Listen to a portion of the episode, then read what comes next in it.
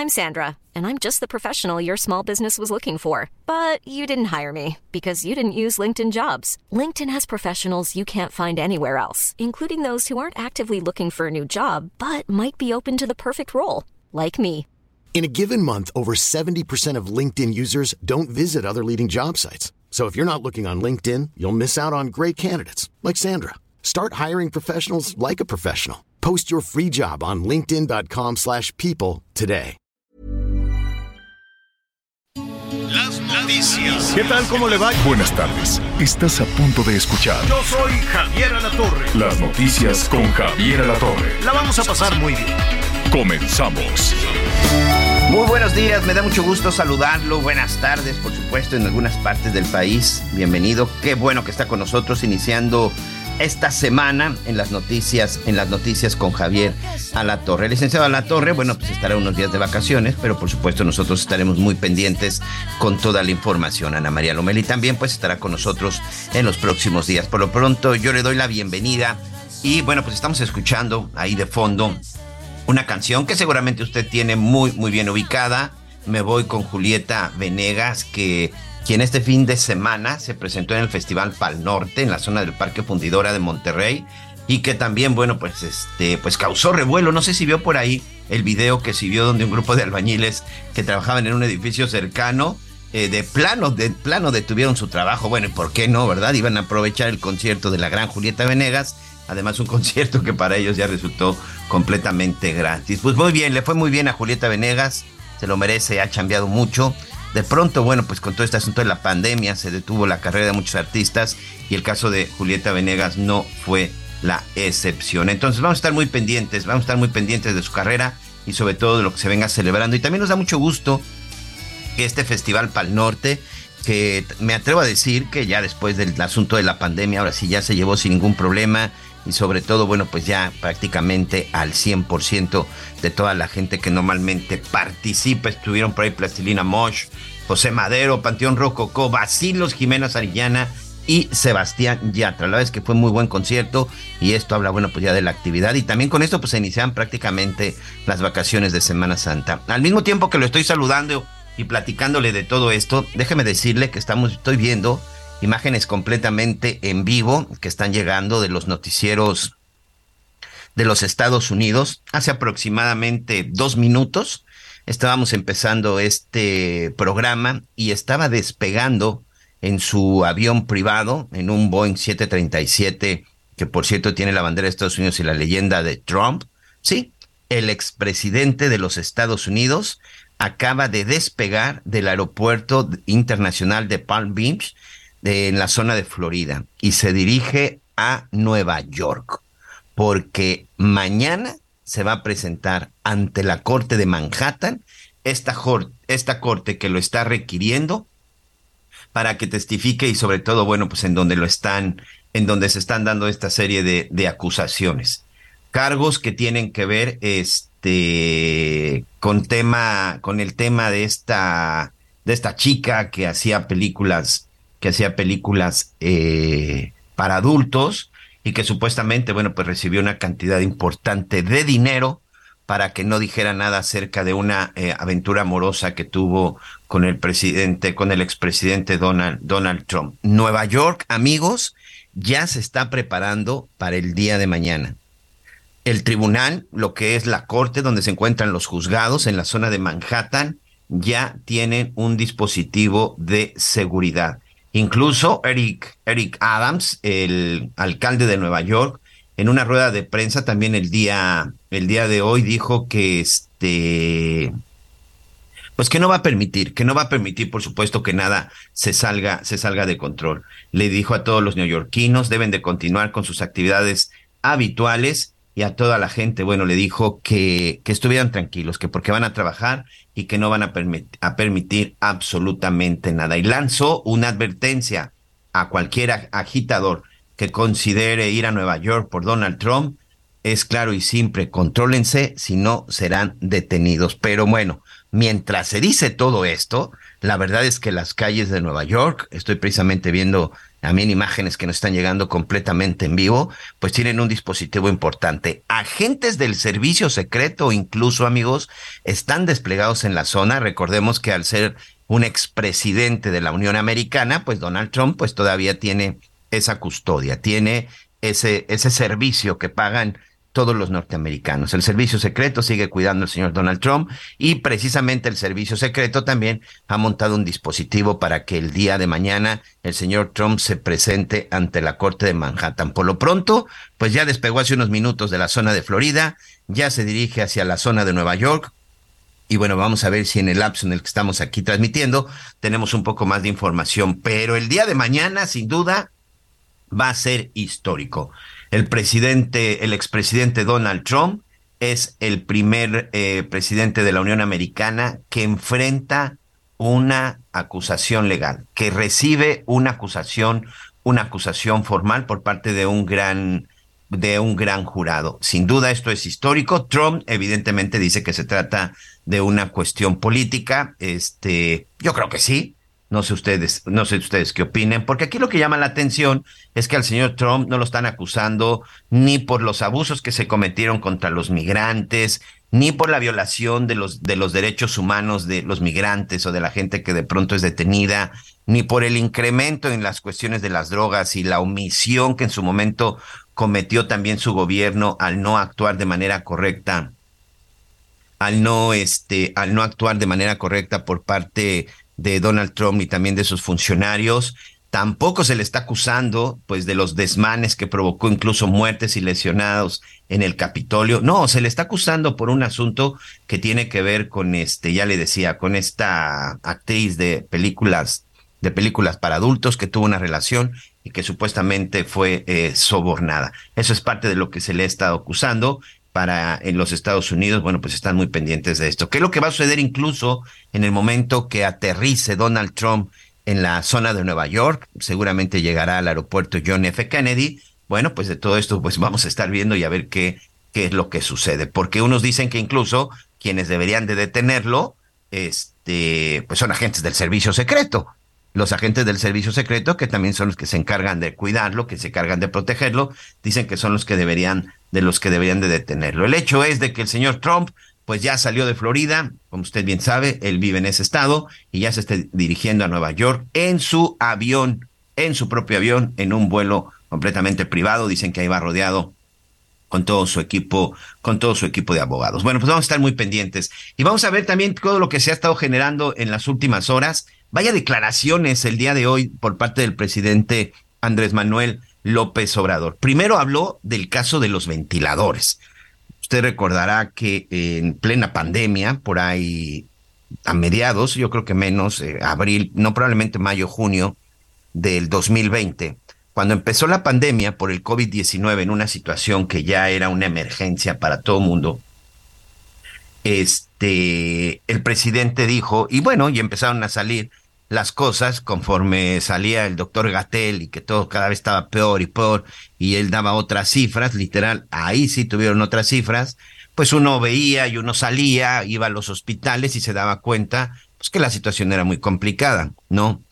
Nosotros, muchos de los reporteros, periodistas, que como usted bien sabe, bueno, pues los medios de comunicación, eso sí no nos detuvimos, seguimos trabajando, pues la verdad es que llegabas al hospital, yo visité, por ejemplo, algunos hospitales en la alcaldía Iztapalapa, el Hospital General de Iztapalapa, también por ahí hay un pediátrico, eh, los hospitales del Instituto Mexicano del Seguro Social, en la unidad, ahí por la unidad Vicente Guerrero, en el ISTE de Zaragoza. El hecho es de que uno llegaba a los hospitales y la gente estaba desesperada afuera y la gente salía y se quejaba de que no había camas, de que no había eh, el equipo necesario, que no había el personal. O sea, es decir, era una crisis que el gobierno decía que no sucedía nada, pero ya cuando uno estaba en los lugares, pues la verdad es que uno veía cosas completamente distintas. Entre las cosas que empezaron a hacer falta y entre las cosas que los hospitales carecían, sobre todo el seguro social, fue de los ventiladores unos ventiladores, por supuesto, unos ventiladores especiales para ayudar a la gente a respirar. Ya la gente, cuando estaba ya en una situación más complicada, que ya habían avanzado las enfermedades respiratorias, eh, pues eran conectadas, era una situación complicadísima. A mí un día me tocó ver un procedimiento, por supuesto, a lo lejos, para, para tratar de entender un poco qué era lo que sucedía. A la gente las ponían de lado y literal por la espalda les colocaban estos ventiladores directo a los pulmones para que los ayudaran a respirar. Una situación sinceramente terrible, o sea, una situación en donde la gente, pues con el dolor a, a, flor de piel y estos ventiladores a muchos que estaban conectados, bueno, pues era la diferencia entre la vida y la muerte. El gobierno de México trató de adquirir algunos ventiladores con una empresa, con una empresa inglesa y que en su momento también fue muy cuestionado porque los propios médicos, los propios especialistas decían, este, no hay ventiladores. O sea, si el gobierno de México, una empresa le dijo que hay ventiladores, los están engañando. Eso no es cierto. Hoy vamos a platicar precisamente con algunos de los investigadores de mexicanos contra, contra la corrupción para que nos cuenten un poquito más a detalle, porque ellos fueron los primeros en decir, a ver, perdón, pero eso, eso, eso no es posible, porque ninguna parte, es más, ya investigamos y la empresa de entrada, pues parece que la empresa ni siquiera tiene el historial y tenía la capacidad como para entrarle al, tema y vender los ventiladores. Pero el gobierno mexicano seguía insistiendo y seguía diciendo, ya los conseguimos. China mandó, mandó algunos, Estados Unidos también, pero se habían comprado estos. Un costo, en un costo, amigos, de alrededor de mil millones de pesos. Mil millones de pesos aproximadamente era lo que el gobierno de México estaba pagando por estos ventiladores. Que, ¿por qué estamos hablando de todo esto? Pues sí, Sí, usted tiene toda la razón. Nunca llegaron. Hoy el presidente Andrés Manuel López Obrador reconoció que el gobierno de México fue engañado y que fue defraudado. Escuchemos al presidente de la República.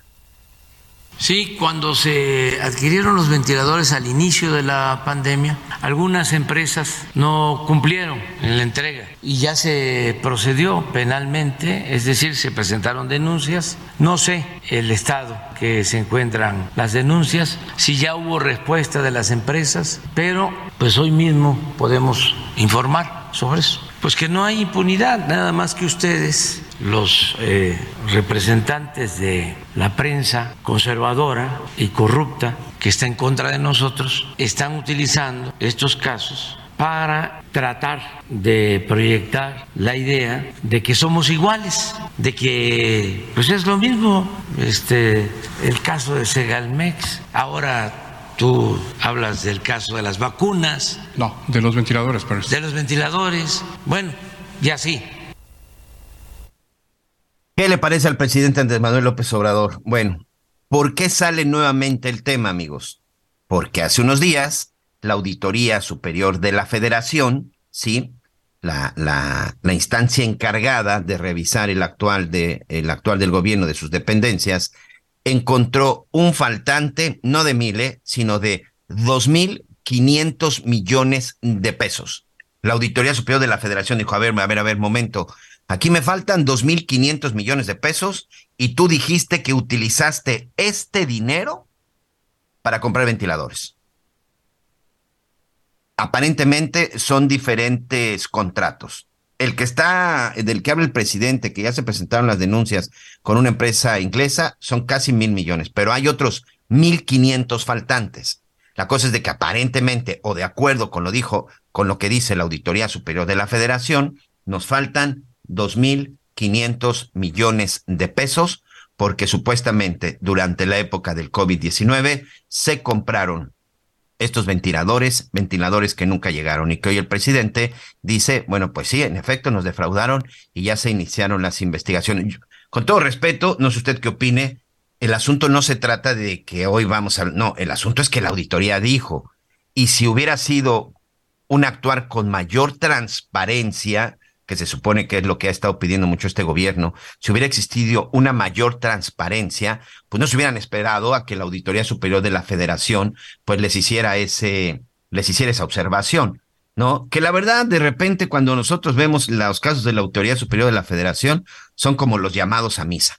Pero bueno, el hecho es de que ahí están los documentos de la auditoría, ahí dijo el auditor superior de la Federación, se gastaron 2.500 millones de pesos para estos ventiladores que no están, que no llegaron, que no se utilizaron. Entonces, ¿qué pasó con esa lana? Hoy el presidente dice, ah, sí, es que nos engañaron y nos defraudaron y nunca nos los entregaron. Pero insisto, solamente son mil. Y por supuesto que necesitamos tener un poco de claridad. De eso se trata, que exista la transparencia. Aquí yo creo que ya no se trata ni de conservadores ni de por el estilo, sino simple y sencillamente qué sucedió. Insisto, porque ahí está la investigación de la auditoría. Y precisamente también, eh, déjeme decirle que hoy en todos estos temas que tienen que ver con corrupción, pues nuevamente, porque es inevitable, aunque al presidente no le gusta, pues sale a relucir pues los temas de Segalmex y los temas de Segalmex también relacionados con lo que ha sucedido con algunos funcionarios. Y sí, ya se giraron, ya se giraron órdenes de aprehensión. Sí, ya hay algunos, este, ya hay algunos detenidos.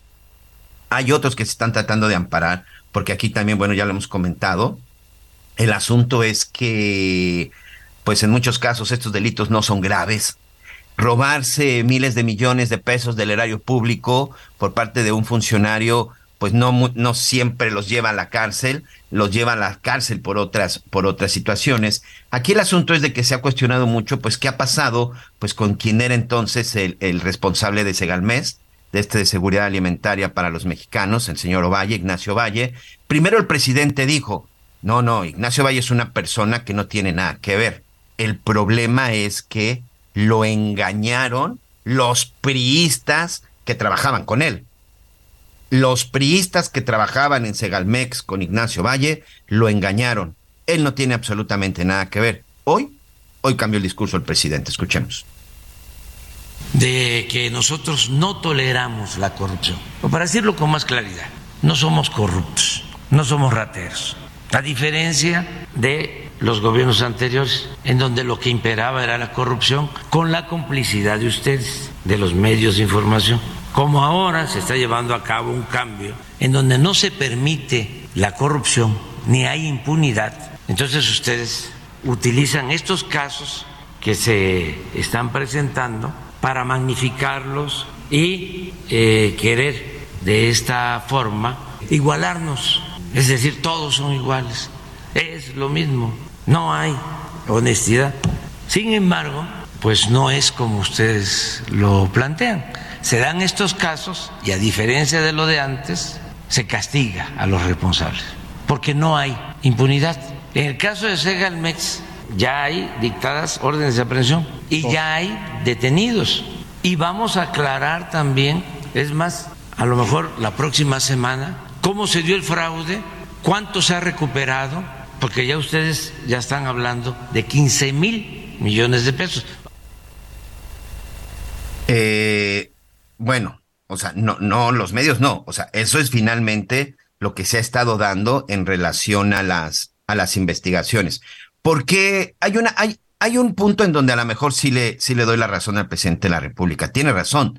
De pronto los medios de comunicación o incluso algunas organizaciones no gubernamentales que han estado llevando a cabo las investigaciones, comunicanos contra la corrupción y todo, bueno, uno empieza a buscar, uno empieza a preguntar. Pero cuando no hay transparencia, o sobre todo cuando no se quiere ser transparente y no existe esta apertura para poder ver, pues uno encuentra algunas cosas que tiene razón, a lo mejor no muchas veces son correctas, a lo mejor hay otras que, tienen un contexto diferente, pero créamelo, uno se basa en la investigación que encuentra en sus páginas gubernamentales y en las investigaciones que se han realizado en el tema de Segalmex, se habla de 15 mil millones de pesos.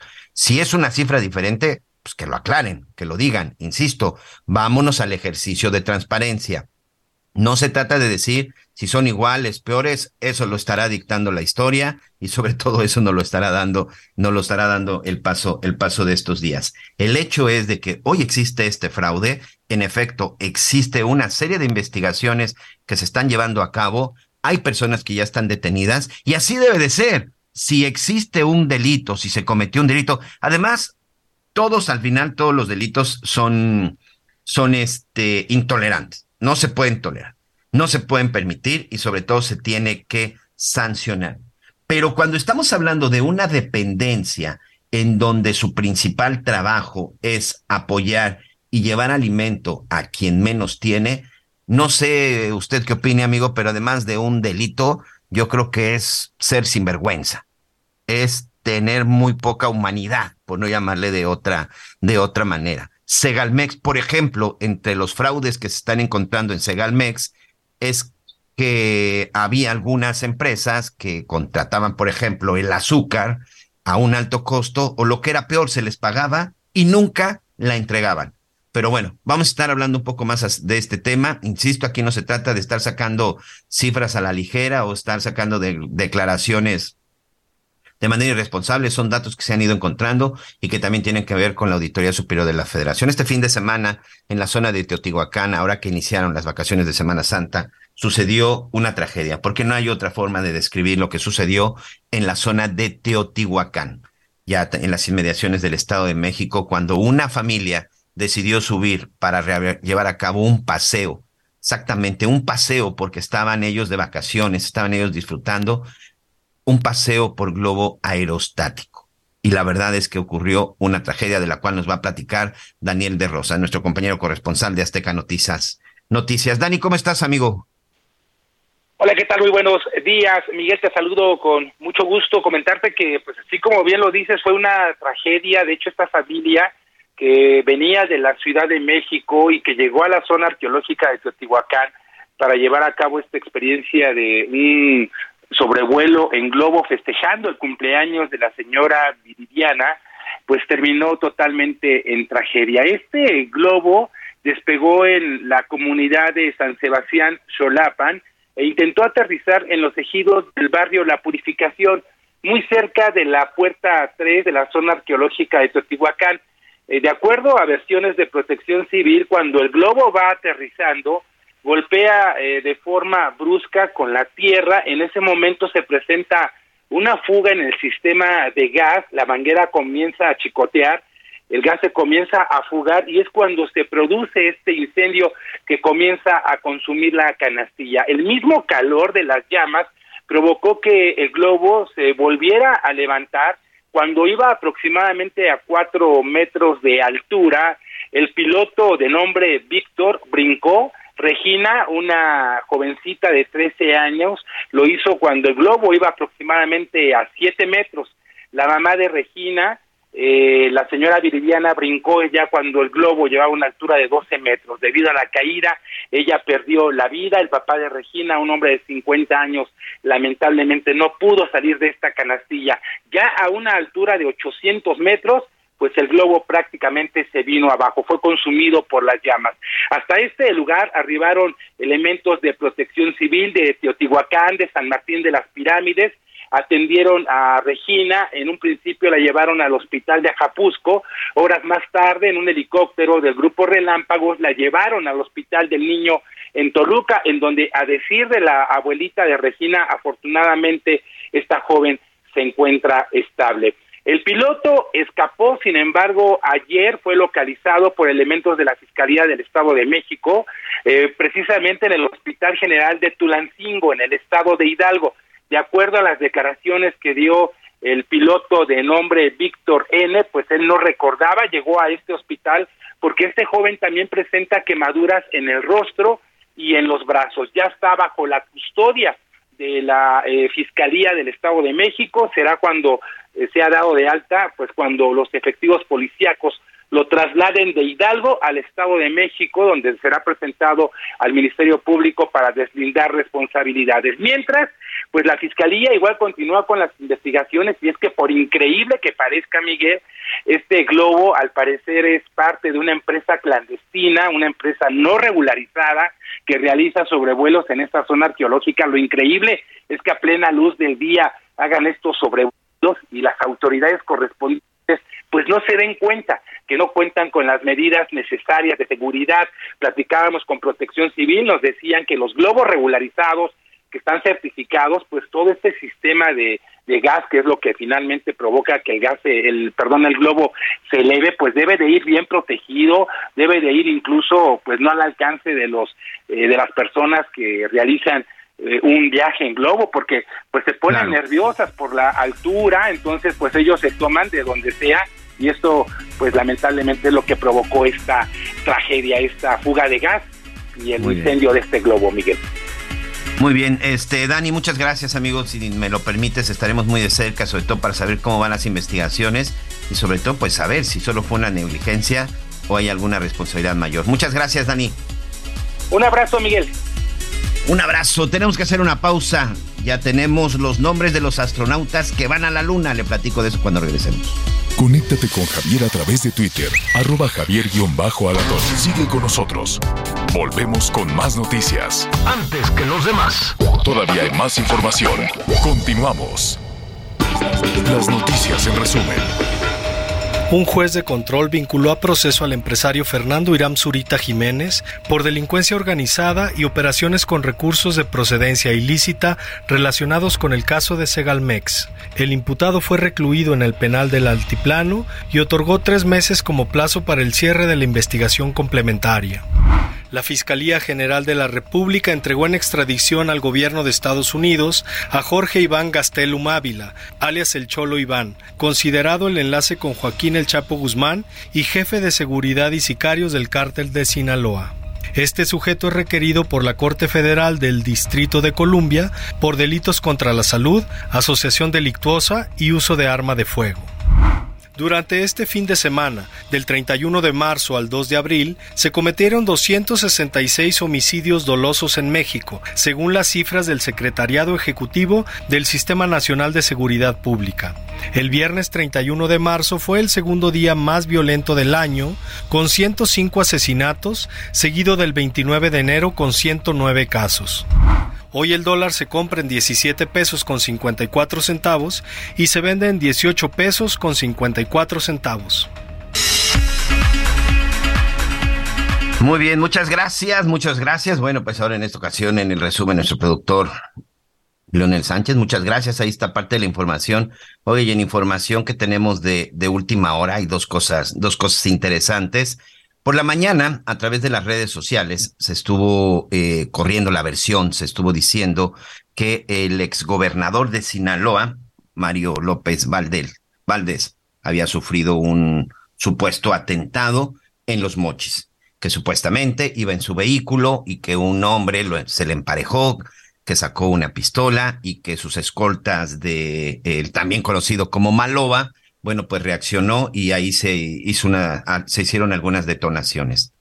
Esta, esta versión empezó, bueno, pues a circular en las, en las diferentes redes sociales, pero hace unos minutos, el actual gobernador del estado de Sinaloa, Rubén Rocha Moya, dice que no pasó a mayores y que se trató de un altercado de tránsito. No hubo mayor elemento, fue un problema de tránsito y no pasó de ahí.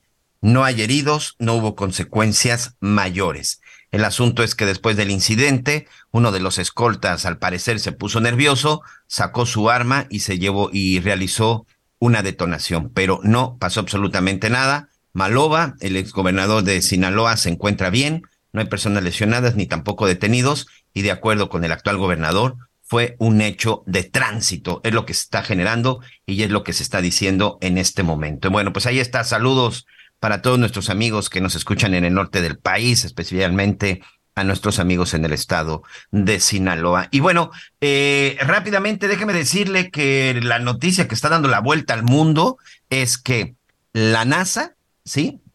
Esta agencia aeronáutica espacial de los Estados Unidos ya dio a conocer, desde el día de ayer había mucha mucha incertidumbre, ¿eh? ¿eh? Era de pronto así como cuando los Oscars, de mañana es el día y ya vamos a ver el, nombre de la tripulación y todo para el viaje que se va a llevar a cabo a la Luna. Van a estar en la órbita de la Luna el año que viene en la misión Artemis 2. Son cuatro astronautas, tres estadounidenses y un canadiense. El comandante de la misión es Ray Witzman, aviador naval condecorado y piloto de pruebas tiene 47 años. Desde el 2009 fue seleccionado como astronauta y trabaja en la NASA. El piloto es Victor Glover, un aviador naval de 46 años.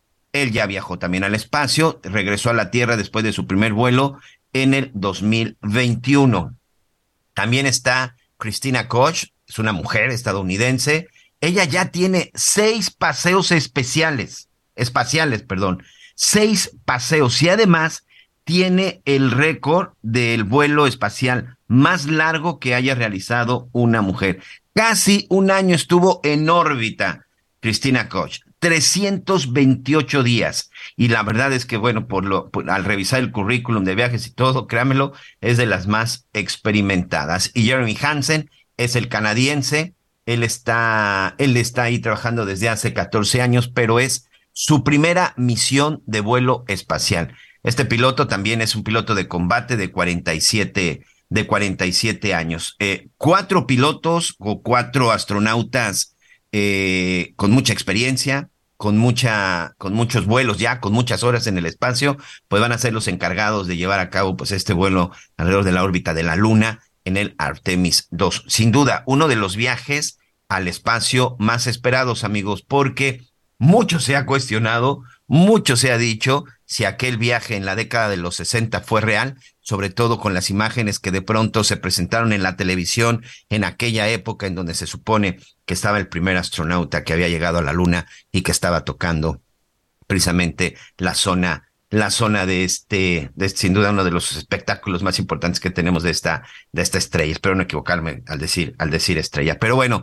pues ahí está información que le está dando la vuelta al mundo. Y vamos a regresar a cosas más terrenales, a cosas más, este, aquí en nuestro país. Hoy, a la una treinta de la tarde, se va a llevar a cabo ya, pues, este, el evento, la reunión en el Instituto Nacional Electoral, en donde ya tomarán protesta los nuevos, los cuatro consejeros y por supuesto quien hoy encabezará los destinos del Instituto Nacional Electoral. El fin de semana, el señor Lorenzo Córdoba por ahí estuvo mandando mensajitos y sobre todo estuvo haciendo algunos señalamientos en sus cuentas, en sus redes sociales, porque pues se dice estar preocupado. ¿Por qué?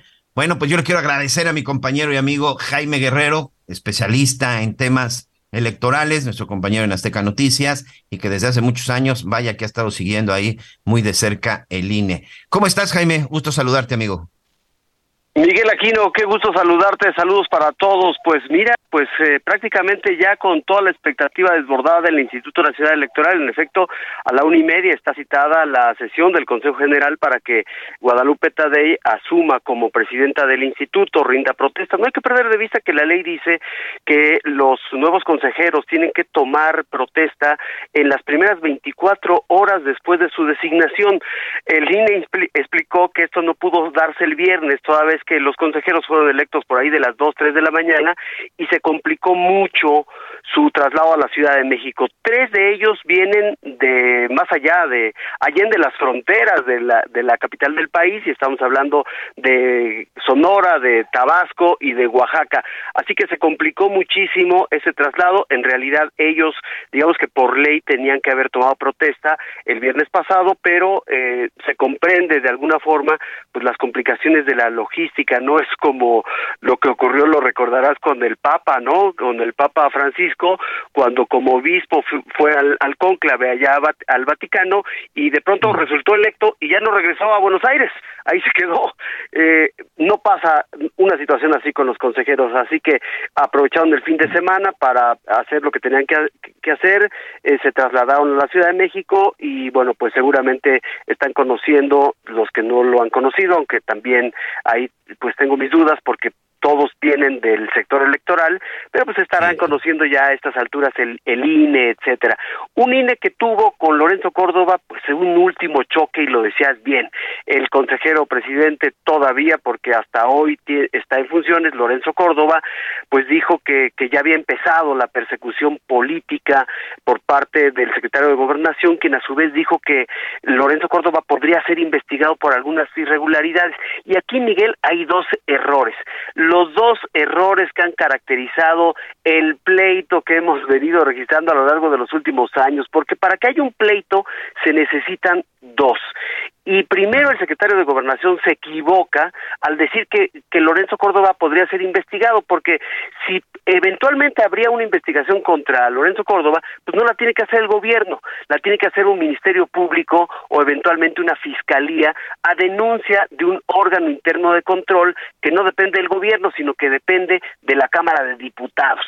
El órgano interno de control dijo que estaban, so, este, digamos que, eh, que puso, no bajo sospecha, pero eh, eh, dónde y cómo se habían utilizado 400 millones de pesos.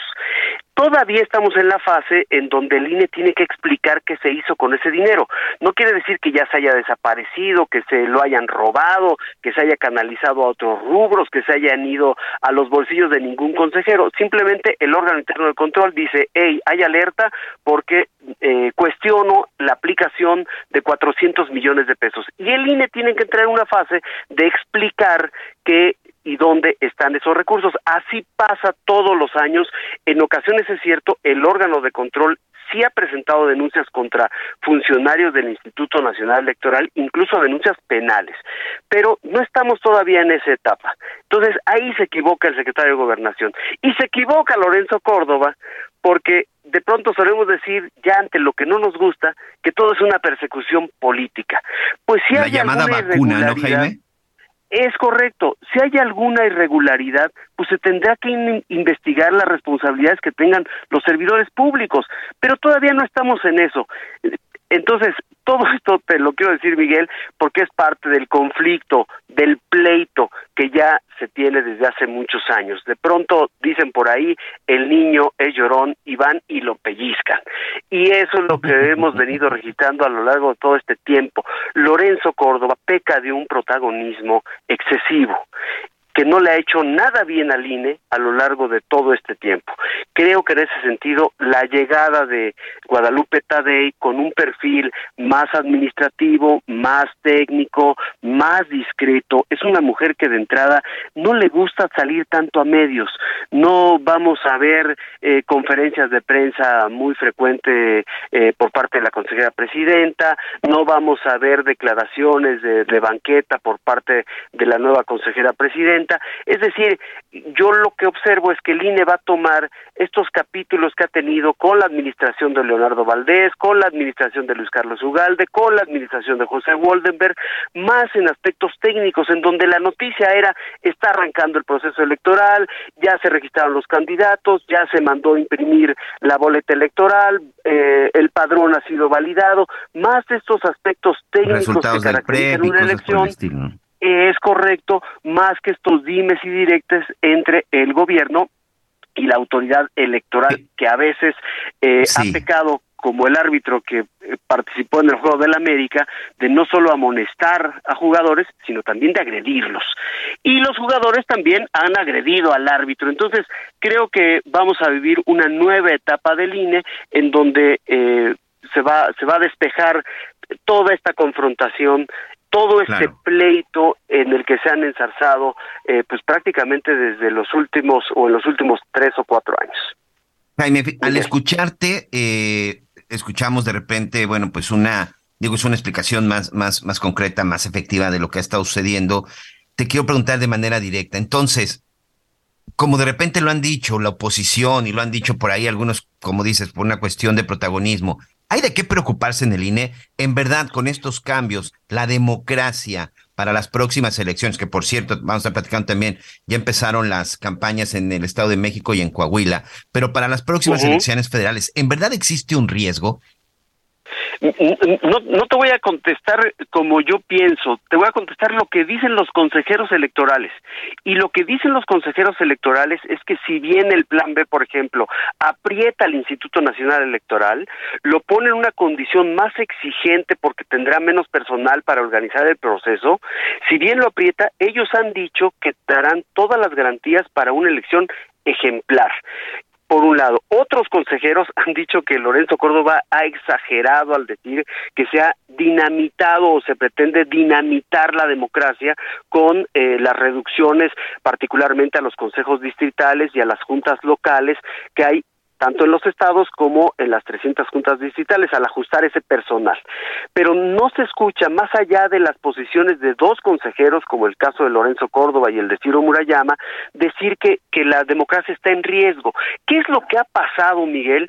Que sí, en efecto, los, el resto de los consejeros, los 11 en su conjunto, han cuestionado algún aspecto del plan B Algunos han dicho que se eliminan derechos por cuestiones que tienen que ver por espacios ganados, es decir, que, por ejemplo, irían menos indígenas, por ejemplo, a la Cámara de Diputados, menos eh, personas de la comunidad LGBT irían menos, este, serían menos, eh, habría menos posiciones de candidaturas con el Plan B. Es decir, los 11 consejeros han cuestionado algún pedazo del Plan B, pero solo dos consejeros, Ciro Murayama y Lorenzo Córdoba, han dicho que ese plan B dinamita la democracia. Los demás saben que si bien es cierto que el, INE se va a ver en condiciones mucho más apremiantes y mucho más exigentes, también saben que hay una capacidad institucional para sacar adelante las elecciones del 24 con plan B o sin plan B. De todas maneras, habrá que ver qué dice la Corte. Y en ese sentido creo que hay una garantía absoluta para todos. Fíjate que ahorita con ese tema, porque recordarle a nuestros amigos que después de que ya se da a publicar esta nueva ley, eh, de esta nueva ley que tiene que ver con los temas eh, electorales, pues empezaron las controversias, empezaron por ahí a presentar las denuncias, las demandas ante la Suprema Corte de Justicia, las controversias constitucionales. Existe el riesgo de que en determinado momento, cuando empiecen, porque ya sabemos en la mayoría de los casos qué va a suceder, este Jaime, porque de alguna manera u otra algunos ministros de la Corte y sobre todo quienes han estado recibiendo estas, este, estas quejas, bueno, pues se ha mostrado, ya ves, el conflicto que existe actualmente con el ministro Laines Botisexa. Sabemos exactamente por dónde va el asunto. A lo mejor ahí es en donde sí se pueden agravar las cosas, porque imagínate llegar con una ley electoral parchada, remendada, o hecha al vapor para cumplir y empezar la elección. Que vamos a ser sinceros, la elección del 24 empieza después del 4 de junio, que son las elecciones de, de Coahuila y el Estado de México. Yo, yo, diría que en términos políticos hasta arrancó el año pasado, Miguel, con el, el, posicionamiento de las llamadas corcholatas. Eh, formalmente el proceso, si está vigente el plan B, arranca la última semana de noviembre si estaría vigente el plan B. Eh, si está vigente, eh, digamos que la ley que ahora rige los procesos electorales, digamos que el, proceso a la antigüita, eh, la primera semana de septiembre. Entonces, sí va a haber ahí todavía una dinámica de conocer exactamente cuándo va a resolver la Corte, porque sería muy complicado que nos fuéramos hacia final de año eh, eh, con, para tratar de implementar el plan B, donde además el INE va a tener cinco meses para aplicarlo, no es que lo aplique de un día para otro, hay todo un proceso de ajuste legal, de ordenamientos, de estatutos, y ese eh, lo dice la propia iniciativa, lo dice el propio plan B, que el INE va a tener cinco meses para hacer todas las adecuaciones, particularmente a su estructura orgánica. Sería ya muy complicado Oye, pero eso, eso que tú hablas de la aplicación, hablamos también de capacitación, porque al final, pues los nuevos servidores públicos, la gente en el INE tiene que conocer la ley. Sí, sí, sí, ya hay un proceso de adecuación, pero hay un problema ahí y creo que no se ha explicado, Miguel. El, el término, vamos, la, el plan B no modifica el proceso electoral por sí mismo tú vas a votar como siempre y los servidores públicos y los capacitadores del INE van a hacer exactamente lo mismo. Eh, es decir, no tendría que modificarse ningún aspecto de la cadena de confianza en cuanto a los términos electorales. Lo que sí se reduce, se reduce son los tiempos. Entonces, habrá menos tiempo para capacitar a los ciudadanos que van a fungir como, como funcionarios de Castilla, por ejemplo. Habrá menos tiempo para realizar eh, digamos que todos los eh, ordenamientos para la eh, impresión de las boletas electorales.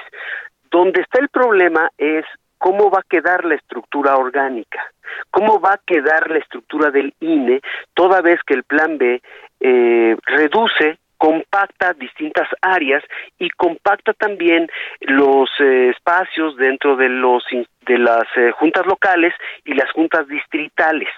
Pero los servidores públicos del INE van a seguir haciendo lo que ya saben. Ahí no hay ninguna modificación. El problema va a ser si lo hacen con dos o tres personas o si lo hacen ellos solos o si van a tener que contratar a gente del exterior, ahí es donde viene el problema y donde vienen muchos de los cuestionamientos. Pero lo que se hace tradicionalmente para una elección se va a seguir haciendo. Con menos gente, sí. Con una estructura más compacta, sí. Con menos tiempo para la aplicación de los procesos electorales, también, Miguel. Que ahí, ahí no sé si sea una cuestión de capacidad, no sé tú qué opines, una cuestión de capacitación, una cuestión de capacidad. Pero bueno, hoy es con menos gente, pero seguramente tendremos una de las participaciones electorales, me atrevo a decir, más importantes para el 2024, Jaime. Yo no recuerdo, desde que como reportero me tocaba de repente cubrir elecciones, que con tanto tiempo de anticipación la gente estuviera tan interesada. Históricamente tenemos unos rezagos impresionantes a la hora de votar. O sea, difícilmente se llega al 50% o bueno, o se alcanza ligeramente el 50% de, verdaderamente del padrón electoral. Yo creo que para el 2024 vamos a, vamos a rebasar la participación. Espero, si no, para que al rato no se estén quejando, ¿verdad? De, de, de quién nos está gobernando. El hecho es que con una elección como la del 2024, que seguramente va a ser una batalla electoral, hablando, por supuesto, en los próximos meses, con tan poca gente, creo que por ahí sí podría ser un poquito el temor o el problema, ¿no? Depende, Miguel, porque el INE es el organizador no el ejecutor de la elección. A lo, a lo que voy es a lo siguiente. E, el INE sin la ciudadanía sería incapaz de organizar una elección. Es decir, la elección y la columna vertebral de un proceso electoral es el millón y fracción de ciudadanos que acuden a ser funcionarios de casilla. El INE no tiene la capacidad para realizar eso. Es decir, la elección se basa y está realizada con el respaldo de los ciudadanos. Son ellos los que integran las casillas, son ellos los que reciben los votos, son ellos los que cuentan los votos. Y eso es muy importante porque además los cuentan bien. Se ha conocido tradicionalmente que los ciudadanos cuentan bien los votos y eso lo ha confirmado luego ya con los cómputos oficiales el propio Instituto Nacional Electoral. Yo te diría que de ese lado no tenemos absolutamente nada de qué preocuparnos. Los ciudadanos son los que fortalecen esa parte del proceso electoral, los que hacen efectiva la elección, no solo al ir a participar y votar, sino porque son los ciudadanos los que están recibiendo los votos en las propias mesas electorales que ellos mismos encabezan. ¿Dónde podría sí estar el problema? En un poco la organización, en el diseño de los distritos, en dónde van a estar las casillas electorales, si es que alguna casilla se va a mover, en dónde puede estar eh, el problema en tanto la organización para coordinar dónde van a llegar los paquetes electorales. Eh, no hay que perder de vista, Miguel, que para la elección del 24, si se aprueba el plan B, los eh, cómputos del PREP, y los cómputos oficiales van a arrancar el mismo día, que es decir, el mismo domingo. Eso va a exigir un trabajo redoblado por parte de los funcionarios del Instituto Nacional Electoral, que al mismo tiempo que estén difundiendo el resultado preliminar, estarán ya haciendo los cómputos de los votos, el cómputo oficial. Un cómputo que se, se, se hace al miércoles siguiente de la elección. Pero ¿qué es lo que pasa? Que entre lunes entre el domingo y el miércoles, pues se terminan pagando bodegas, renta de espacios para guardar todos esos paquetes electorales. Y se pretende con el plan B que eh, al iniciar el mismo día de la elección el cómputo oficial y paralelo al PREP, pues se ahorren costos en términos del pago de rentas, del pago de vigilancia para esos paquetes, etcétera, ¿no? Entonces, eh, eh, te, pongo estos dos panoramas porque parece que de pronto nos enfocamos solo a un, a, un lado y es importante que ese lado esté bien garantizado y que esté resuelta cada uno de los procesos y la cadena de la elaboración de la elección. Pero también hay que decir que hay una garantía constitucional con base no en los funcionarios del INE, sino en base en la población que se vuelca a organizar los procesos. El INE no hace la elección, solo la organiza. Quien hace la elección eh, son los millones, diría, de ciudadanos, que son capacitados, que reciben los votos y quienes los cuentan. Eso no va a cambiar, Miguel. Muy bien, pues ahí está. Jaime Guerrero, amigo, seguramente te estaremos dando lata, estaremos platicando contigo porque sí, a partir de este momento ya entramos de lleno a todas las cuestiones electorales, inicio ya el estado de Meco, Coahuila, que más adelante le estaremos platicando, amigos, y por supuesto todo lo que tenga que ver con el 2024. Jaime, te mando un abrazo, sé que no vas a descansar porque al igual que tú, pues hay que estar ahí cuidando al señor a la torre. Oye, sí, ahí, ahí estaremos en hechos. Muchas gracias, Miguel. Te lo agradezco. Creo que viene una etapa para los que nos gusta toda esta cuestión electoral y política muy interesante. Luego hablaremos del Estado de México, que ya se ha fijado como una especie de laboratorio electoral del 24. Y luego ya veremos por qué. Te invito para mañana mismo. Venga, sí, sí, sí, desde el momento que digas. Mañana te marcamos entonces. Abrazo, Jaime. Un abrazo, Miguel. Saludos. Gracias, ahí está Jaime Guerrero. Yo tengo que hacer una pausa. Son las noticias con Javier Alatorre.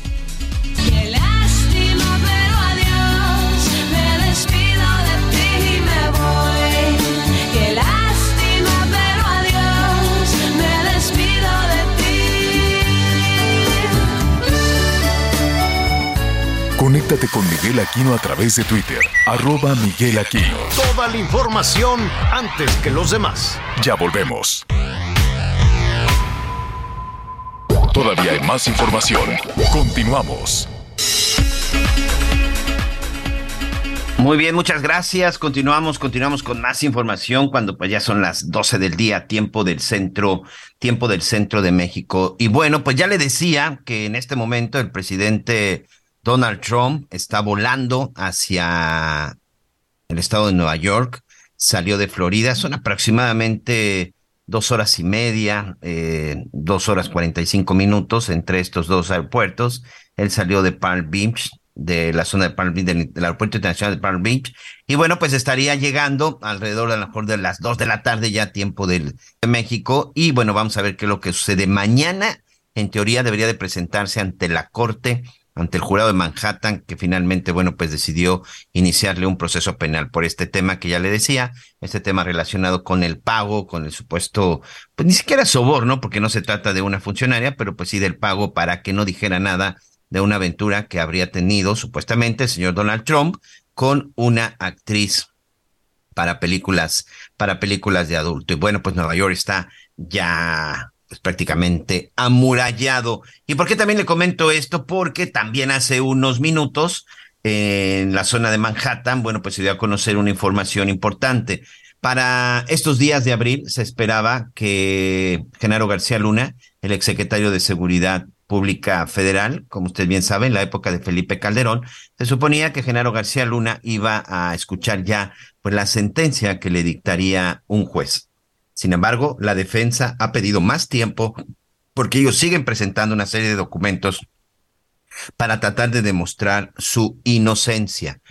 No se ha acercado y no ha aceptado tratar de negociar, como lo hacen muchos, como lo hacen muchos sujetos que son acusados, principalmente los narcotraficantes que hemos visto que han sido sentenciados, ¿no? Como Jesús el Rey Zambada, como el Mayito, como muchos, muchos de los que han llegado, que han llegado, que por cierto, el que tampoco aceptó ningún tipo de negociación fue Joaquín el Chapo Guzmán. Su esposa sí, la señora Emma Coronel, sí aceptó ahí algunos cargos, este, aceptó algunos delitos, aceptó entregar unas cantidades de dinero y también, bueno, pues estuvo proporcionando información. En el caso de García Luna, por supuesto, él ha dicho que no se va a declarar culpable de un delito que él asegura que no cometió y por eso hoy, a pesar de que ya un jurado pues lo declaró culpable y se está en espera ya de la sentencia, pues él no ha querido negociar y ya también dijo que no va a aceptar ningún cargo y que va a seguir luchando hasta el último momento para demostrar que es inocente. Entonces,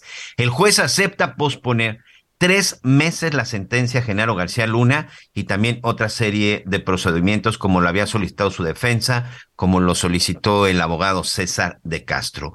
Y la fecha quedó para el 27 de septiembre a las 11 de la mañana. 27 de septiembre de este 2023 a las 11 de la mañana. Si ya no pasa otra cosa, el juez Brian Cogan estaría dando a conocer la sentencia en contra de Genaro García Luna, en donde también, como ya hemos visto, la sentencia puede ir desde los 20 años hasta una, hasta una cadena perpetua. Pero la defensa de Genaro García Luna, exsecretario de Seguridad Pública Federal, sigue viendo y sobre todo tratando de aprovechar todas las cuestiones legales para demostrar su inocencia. Pero no va a ser negociación, no va a aceptar ninguno de los delitos. El exsecretario lo que quiere es demostrar que es inocente y que las acusaciones que están eh, siendo vertidas en su contra Hey, it's Ryan Reynolds, and I'm here with Keith, co star of my upcoming film, If, only in theaters, May 17th. Do you want to tell people the big news? All right, I'll do it. Sign up now and you'll get unlimited for $15 a month in six months of Paramount Plus Essential Plan on us. Mintmobile.com slash switch. Upfront payment of $45 equivalent to $15 per month. Unlimited over 40 gigabytes per month. Face lower speeds. Videos at 480p. Active Mint customers by 531.24 get six months of Paramount Plus Essential Plan. Auto renews after six months. Offer ends May 31st, 2024. Separate Paramount Plus registration required. Terms and conditions apply if rated PG.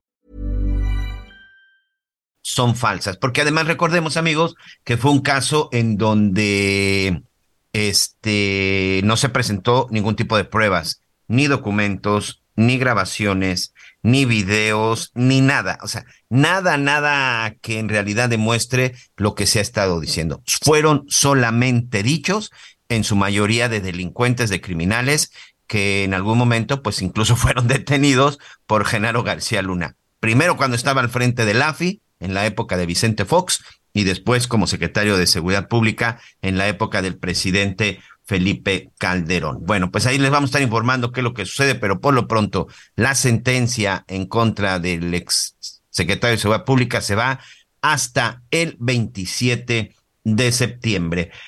Vamos rápidamente hasta el estado de Jalisco. Un abrazo para todos nuestros amigos en la en la Perla del Occidente. Una noticia que el fin de semana, la primera noticia que, que, trajo la atención y que causó ahí un poco de expectativa fue el estado de salud de su gobernador Enrique Alfaro, quien estaba pues después de haber participado en un evento y creo que por ahí incluso estuvo este con el canciller y de pronto bueno pues ya lo veíamos en la cama de un en la cama de un hospital. Pero una noticia que sin duda ha impactado de manera importante y no solamente en el sector académico también en el sector cultural y también políticamente hablando fue la muerte del maestro Raúl López Padilla, es rector de la Universidad de Guadalajara y presidente y fundador de la Feria Internacional del, Libro en Guadalajara, de la Feria Internacional del Cine, un hombre que durante sus 69 años de vida, bueno, a partir de que empezó con su edad profesional, este Mayeli, pues la dedicó a eso, al tema de la cultura. Y esta noticia, bueno, pues me imagino que los debe tener muy sorprendidos. ¿Cómo estás?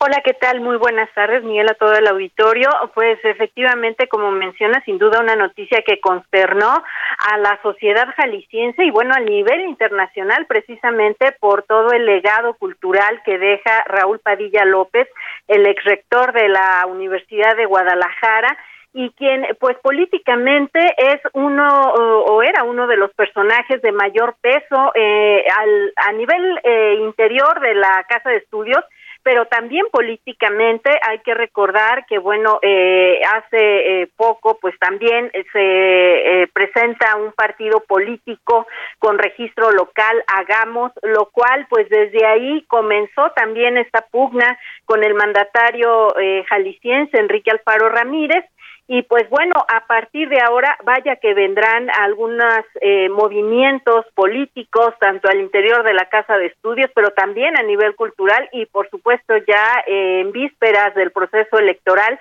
habrá que estar muy al pendiente. Y bueno, esta noticia de la muerte del ex rector se dio a conocer la mañana de este domingo cuando la Fiscalía del Estado a través de un comunicado informó que en su casa de la colonia Vallarta Poniente se localizó a el cuerpo de Raúl Padilla López, estaba acompañado de un arma de fuego y un mensaje póstumo. Más tarde, también a través de sus redes sociales, Enrique Alfaro Ramírez confirmó haber hablado con el hermano del ex rector, con Trinidad Padilla, quien confirmó, bueno, esta noticia y eh, pues más tarde también pidió eh, pues a los medios de comunicación que se tuviera pues este respeto iban a hablar precisamente con los hijos la familia del ex rector para pues determinar eh, este velorio y, y lo que vendría después también aclaró que no se estaría pidiendo a las autoridades una investigación, es decir, pues eh, reconoce que se trató de, un suceso, pues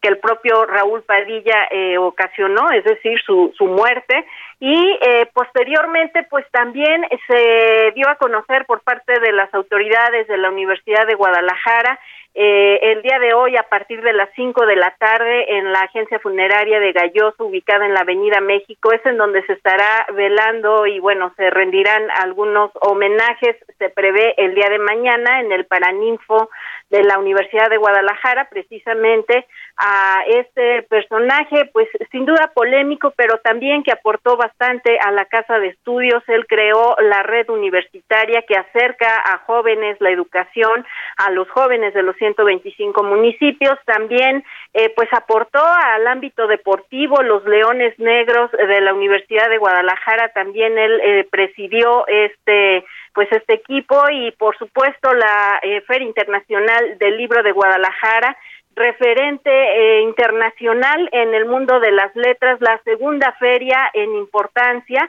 y pues eh, pues sin duda habrá que esperar eh, insisto estos movimientos políticos y al interior de la casa de estudios a ver cómo se desarrollan. Y por lo pronto pues obviamente las condolencias a través de las redes sociales de diferentes personajes de diferentes ámbitos, incluido por supuesto el cineasta jalisciense Guillermo del Toro, de quien desde Escocia eh, pues reconoció este legado y esta amplia trayectoria en el mundo cultural y por, por, supuesto, perdón, del cine, que eh, pues apoyó siempre Raúl Padilla López.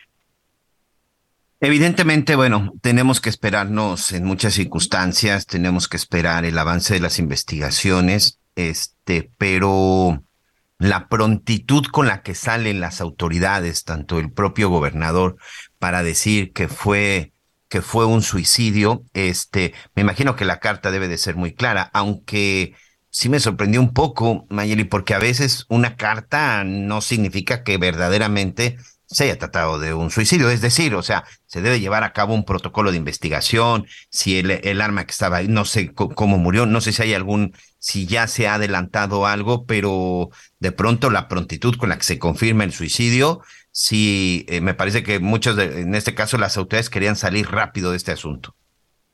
Así es, pues sin duda llama la atención, como bien mencionas, la prontitud en la que se informa y pues prácticamente sin eh, mediar una investigación eh, que, bueno, por supuesto está en desarrollo, se da por hecho este tema del suicidio, como eh, mencionas, pues el gobernador de Jalisco en sus redes sociales lo confirma y pues contrasta con otros hechos que pues todavía hasta la fecha están eh, pues pendientes, ¿no? De resolver en este caso pues sí, eh, llamó la atención la prontitud, insisto, con que se, se menciona pues el tema del suicidio. Se siguen, sí, efectivamente, los protocolos de investigación. El cuerpo eh, pues fue trasladado el día de ayer alrededor de las tres y media de la tarde por el Instituto Jalisciense de Ciencias Forenses. Siguiendo el protocolo, también estuvieron por ahí elementos de la Fiscalía recabando estos indicios y pues eh, por lo pronto ya eh, se dio eh, pues cerrado digamos este asunto aunque esperemos que pues también eh, como dice la familia eh, se siguen los protocolos pero no solicitan que se dé una investigación más amplia. Así es, pues bueno, por lo pronto vamos a ser muy respetuosos en esa parte, le mandamos un abrazo a la familia, un abrazo, pues sin duda, a toda la comunidad universitaria, una muerte lamentable y de alguien que sin duda pasará a la, historia como uno de los hombres en el estado de Jalisco, en México, que siempre estuvo trabajando en beneficio de la educación. Ya podemos platicar mucho de Raúl Padilla, ¿no? Como el, estos programas que hacía para que la educación llegara a todos, quien tuviera posibilidades o no. Pero bueno, Mayeli, muchas gracias. Excelente día para todos. Vamos rápidamente a un recorrido por el interior de la República. En el primer minuto de este lunes 3 de abril, arrancaron las campañas de las candidatas a la gubernatura del Estado de México. Delfina Gómez, abanderada de la candidatura común Juntos Hacemos Historia en el Estado de México, integrada por Morena, Partido del Trabajo y el Partido Verde, inició su campaña en su natal Texcoco, donde cientos de militantes la esperaban afuera de su casa para acompañarla rumbo al jardín municipal. Por su parte, Alejandra del Moral, candidata de la coalición Va por el Estado de México, integrada por los partidos Acción Nacional, de la Revolución Democrática, Revolucionario Institucional y Nueva Alianza, comenzó su campaña reunida con militantes en el Parque de las Esculturas de Cuautitlán Izcalli, de donde es originaria. Cabe recordar que las campañas de las candidatas a la gubernatura terminarán el próximo 31 de mayo, informó Ángel Villegas. Inicia la lucha en busca de la gubernatura en el estado de Coahuila para el periodo 2023-2029 y la renovación del Congreso. 25 diputados para un periodo de tres años. Las campañas culminarán hasta el próximo 31 de mayo y el 4 de junio los coahuilenses saldrán a votar. El priista Manolo Jiménez Salinas de la Alianza Ciudadana por la Seguridad inició su campaña en la ciudad de Monclova. Hoy encabeza las preferencias en las encuestas. Armando Guadiana Tijerina, senador con licencia de Morena, que no va en alianza con sus viejos aliados, despegó su campaña en Torreón. Hoy las encuestas lo posicionan en segundo lugar. Ricardo Mejía Verdeja, del Partido del Trabajo, arrancó su carrera en busca de la gubernatura en la ciudad de Saltillo. El ex subsecretario hoy está en la tercera posición de las preferencias electorales. Y finalmente del Partido Verde con su candidato Lenin Pérez Rivera, quien se ubica en la cuarta posición, comenzó su campaña en Piedras Negras. Muy bien, muchas gracias, muchas gracias. Está saliendo información de última hora, información de parte de la Secretaría de Seguridad y Protección Ciudadana. Es una tarjeta informativa con los avances relacionados a, los que, a lo que pasó en la estación migratoria de Ciudad Juárez, Chihuahua, el pasado 27 de marzo. Eh, una de las cosas lamentables que está informando es que eh, ya subió el número de personas que pierden la vida, ya son 40 personas fallecidas y 27 continúan lesionadas, de las cuales 23 siguen hospitalizadas y hoy se dieron hoy se dio un traslado de seis de ellos, si no me equivoco, hoy se dio el traslado de seis de ellos a, un este, a una clínica especial de quemados. Exactamente, estoy leyendo aquí rápidamente el documento, fueron trasladados, eh, seis víctimas de los hechos fueron trasladadas en unidades aéreas de la Secretaría de la Defensa Nacional y de la Marina y del IMSS al Centro Nacional de Investigación y Atención a Quemados y al Instituto Nacional de Enfermedades Respiratorias, porque evidentemente su situación se encuentra delicada. Pero también aquí habla acerca del avance de las investigaciones pero ahorita le voy a platicar de, esto en unos minutos más, porque ya tengo en la línea a mi compañero y amigo Javier Vite. Él está en la zona de Quintana Roo. Iniciaron las vacaciones de Semana Santa y Quintana Roo, como lo vimos en el tianguis turístico y en todo lo que sea, con lo que se ha dicho en los últimos días, pues es uno de los principales destinos. Lamentablemente hay una situación de, de inseguridad que este fin de semana pues tiene por ahí movilizaciones por todos lados, está también el tema de Uber y en este último acaba de salir información muy importante. Como usted recordará, hace eh, a finales de enero un tribunal concedió un amparo a Uber, a esta empresa a través de plataformas digitales que da el servicio de transporte público para que ya pudiera operar en el estado de Quintana Roo porque no lo podía hacer no lo podía hacer porque los taxistas no se lo permitían y se generaba una, una violencia y enfrentamientos que terminaban incluso con detenidos, unidades dañadas y por supuesto heridos. A pesar de que tenían el amparo, Uber no ha podido trabajar en Quintana Roo, amigos. No ha podido. ¿Por qué? Porque después la autoridad dijo, ok, perfecto, tú ya tienes este permiso, tú ya tienes este amparo, tú ya puedes, pero todavía no hemos hecho la ley. Todavía no hemos hecho modificaciones a la ley de movilidad del Estado para que tú, Uber, puedas empezar a trabajar. Es decir, ya sabían lo que estaba sucediendo, pero no se contaba con la ley. Habíamos estado platicando con diputados y algunos representantes y dijeron, antes de que concluya el mes de marzo, la ley está lista. Pues resulta que ya está lista y Javier Vite nos dice de qué se trata. ¿Cómo estás, Javier? Bienvenido. ¿Qué tal, Miguel? ¿Cómo estás? Buenas tardes a ti y a todo el auditorio. Pues sí, efectivamente ya será en el transcurso de esta semana cuando la gobernadora de Quintana Roo, Mara Lezama, entregue finalmente al Congreso del Estado esta reforma de ley a la ley de movilidad para la que solo se va a regular plataformas digitales como Uber, sino que además se contempla, Miguel, el uso de taxímetros en los automóviles de alquiler. Esto fue lo que adelantó Cristina Torres Gómez, la secretaria de Gobierno, quien señaló que ya se están afinando los últimos detalles para que la gobernadora entregue esta iniciativa a más tardar al final de la Semana Santa. Con respecto a las modificaciones que incluye esta ley, eh, esta, Cristina Torres señaló que incluye tres modalidades de transporte que ya fueron aprobadas por las partes involucradas. Entre estas, bueno, va a ser también para las plataformas pública y privada y podría mezclarse el servicio de taxi. Si te parece, escuchemos parte de lo que adelantó ya la secretaria de Gobierno. Al final terminamos en dos con tres modalidades. Eh, dos plataformas, una pública y una privada, y en la privada podrá mezclarse el servicio de taxi con el servicio de, cualquier plataforma de manera directa de particular, ¿no? Eh, viene eh, las condicionantes de todos, todos, todos, no están registrados al cinco absolutamente todos, todos eh, los operadores, ya sea de plataformas privadas o públicas, también van a, generar el, reporte de quiénes son sus conductores o sus operadores para mayor seguridad del usuario.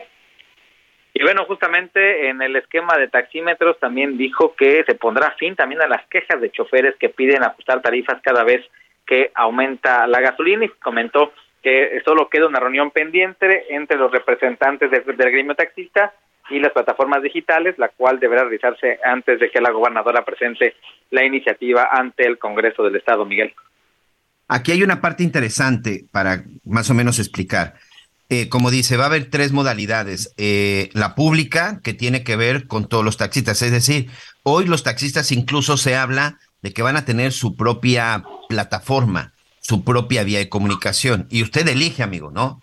Si usted eh, pide un Uber y si usted pide un taxista. Pero aquí lo interesante, Javier, es que ya en el momento que tú pidas el taxi, ya sabes que va a la unidad tal, que la maneja el conductor tal y sobre todo cuánto te va a cobrar por la distancia que tú vas a, a recorrer. Y la última que dice, pues ahí van a tener mezclados todos. O sea que tú ahí en una sola plataforma puedes elegir un taxi concesionado o una unidad pública y tú ya haces el comparativo de cuánto te va a costar y sobre todo, pues en qué tipo de vehículo quieres, quieres viajar, que es ahí en donde sí, sinceramente creo que van a llevar un poquito de desventaja a nuestros amigos taxistas porque hay unidades ya muy viejas y obsoletas, Javier. En efecto, que es justamente lo que tratan de, ajustar, y sí, eh, parte de la queja también del sindicato de taxistas, sobre todo de Cancún, es ese en el sentido de que creen que no hay las condiciones para hacerlo. Sin embargo, ya esto puede ser de beneficio, sobre todo por lo que se pretende y sobre todo porque, porque Quintana Roo es un destino con mucha afluencia de turistas donde Uber básicamente ha operado, eh, digamos, de forma irregular, de forma ilegal, pero a través de esos amparos y por eso es que se pretende hacer esta regulación que ya se tardó, ya ya se había quedado ahí, se habían dicho que podría ser a finales de marzo y finalmente están por presentar esta iniciativa y esperemos a que se reúnan las partes para poder hacer todos los los movimientos pertinentes. Y hay que recordar que también se hizo Miguel una consulta pública para tomar en consideración a eh, pues los los interesados no tanto plataformas digitales taxistas y ciudadanos y que ahí no le fue muy bien a los taxistas porque la mayoría de la gente se quejaba precisamente de que cobraban pues lo que querían, prácticamente era el cobro a ojo de buen cubero o depende de las necesidades en ese momento del conductor. Hoy con el taxímetro también queda resuelto ese problema, ¿eh, Javier? Claro, que es parte de la idea que algo se estaba se estaba programando porque las tarifas también tienen aproximadamente tres o cuatro años que no se modifican y sí, la, la mínima se supone de 35 pesos por lo menos en Cancún y eh, te cobran 50, lo mismo que en Tulum o Playa del Carmen, y, a veces la distancia no es tanto, ¿no? Muy bien, antes de que nos gane la pausa, no podemos dejar de, de, hablar, sobre todo porque, pues, eh, lo que sucede en Quintana Roo, lo que sucede en Cancún, lo que sucede en Tulum, créanmelo amigos, se refleja a nivel mundial. Y hoy, lamentablemente, Cancún está haciendo noticia porque Hoy es cerca de un hotel en la zona, en la zona hotelera de Cancún, pero también en el municipio de Tulum. Mucha violencia, muchos ejecutados, Javier. Sí, este fin de semana, en menos de 24 horas, se registraron siete personas asesinadas, todas por arma de fuego. Este es porque está recrudeciendo también la violencia en el municipio turístico del Caribe Maya, en, Tulum. Y bueno, pues eh, Diego Castañón. Estos siete muertos nada más en Tulum, ¿verdad? Así es, siete muertos nada más el fin de semana en Tulum. Empezaron el viernes cerca de las 10 de la noche cuando se registró una balacera en un periodo de la invasión que está cercana y conocida como Arrecifes. Luego el sábado por la mañana se registró eh, pues también el asesinato de un vendedor de carnitas y más tarde en la carretera, que fue lo que más llamó la atención, dejaron a dos a dos cuerpos, dos personas asesinadas justamente cerca del filtro policiaco a la salida de Tulum, que eso fue lo que llamó la atención también de las propias autoridades y más tarde fue el hallazgo de un cuerpo sin vida. Y justamente ante esto, Miguel, ante esta ola de violencia, también el ayuntamiento de Tulum se pronunció, emitió un comunicado y pide sí confianza a la ciudadanía, que confíe en la estrategia que se está haciendo, porque dicen que justamente eso es parte del reacomodo que están teniendo las células directivas en Tulum y también de la estrategia de combate a esto. Si no sé si tengamos oportunidad, por escuchar lo que dijo. Vamos a lo de Cancún y pues y hace unos minutos Cancún, Javier. Sí, claro, hace unos minutos se registró eh, pues una una balacera justamente en un hotel en la zona en la zona de Cancún, en la zona de playas, en donde eh, pues justamente parece tres tres personas eh, al frente fueron ejecutadas frente a un hotel llamado Fiesta Americana Condesa. el reporte se recibió a cerca de las 10 de la mañana provocó una gran movilización policíaca hasta ese punto para dar con el paradero, por supuesto, de los responsables. La Fiscalía del Estado informó a través de redes sociales eh, que ya se inició una carpeta de investigación sobre este hallazgo de tres cuerpos y a los pocos minutos de ese ataque trascendió también que en una avenida cercana los elementos policíacos interceptaron un vehículo el cual está tripulado por varios sujetos que pudieran estar relacionados con este hecho, Miguel. Ojalá, ojalá, ojalá que haya detenidos porque eso siempre funciona y sobre todo para ver que se está actuando y se está trabajando. Javier, muchas gracias. Estamos al pendiente, buenas tardes. Gracias y un abrazo para todos nuestros amigos en el estado de Quintana Roo. Tengo que hacer una pausa, pero regreso con más en las noticias con Javier Alatorre. No dejes que nunca se olvide el pasado, nunca lo ignores. Lleva contigo eso que fuiste y abrázalo bien. No dejes que nunca se olvide. Conéctate con Javier a través de Instagram arroba javier-alador. Sigue con nosotros.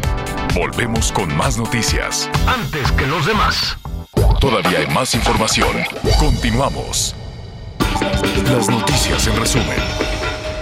El ex titular de la PGR, Jesús Murillo Caram, fue trasladado este domingo al Instituto Nacional de Cardiología para ser atendido de uno de sus muchos padecimientos.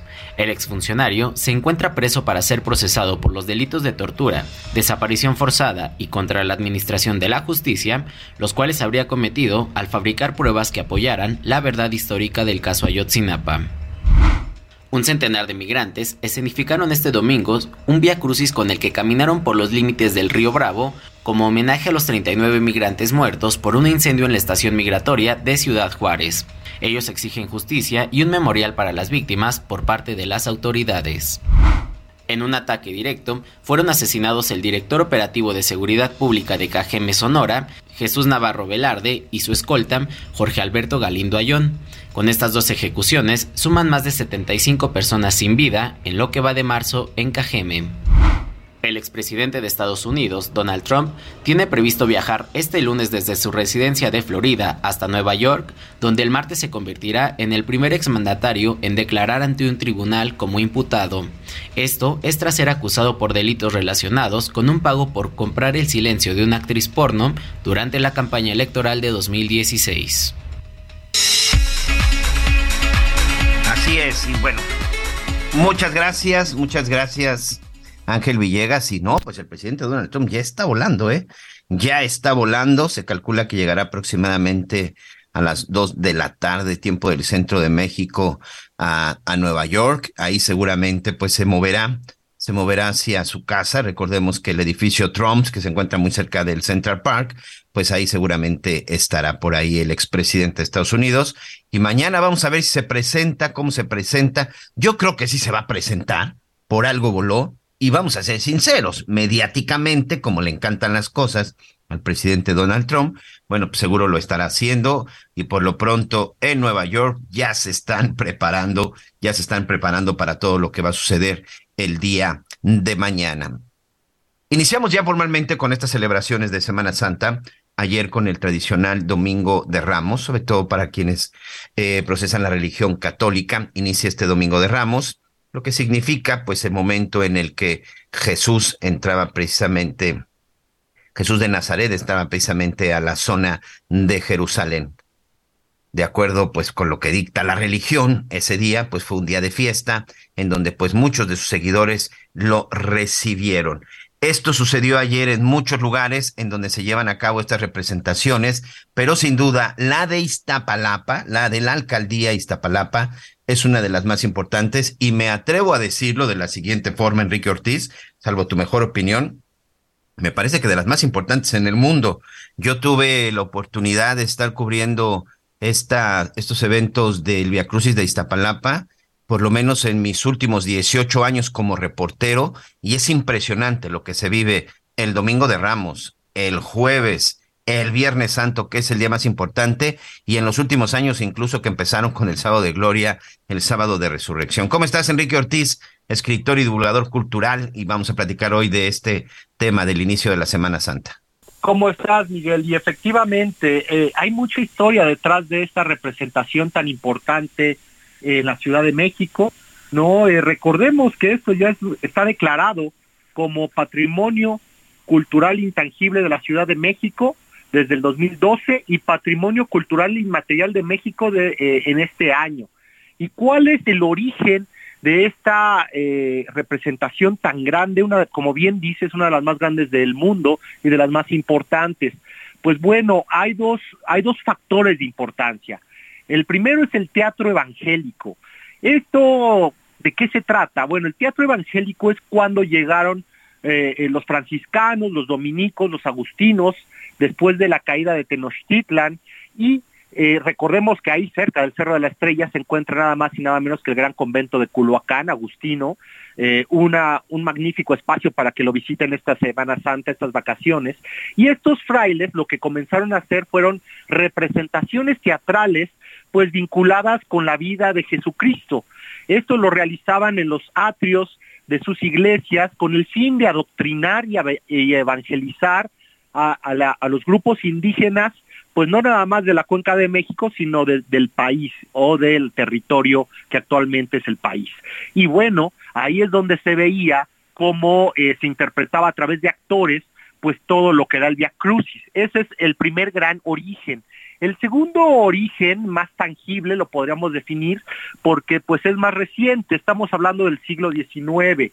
¿Qué sucedió en el siglo XIX? Pues en 1833 se dio una gran pandemia, y sí, una gran pandemia así como la que vivimos hace unos años con el COVID, pero en ese caso, en esos años se trató del cólera morbus, el cual eh, llega desde la India, desde lo que es el río Ganges, ¿no? Y se va esparciendo con la presencia británica a través del mundo, azotando con particular dureza lo que fueron las ciudades de México, Guadalajara, Cuautitlán, Ciudad de México y también Iztapalapa.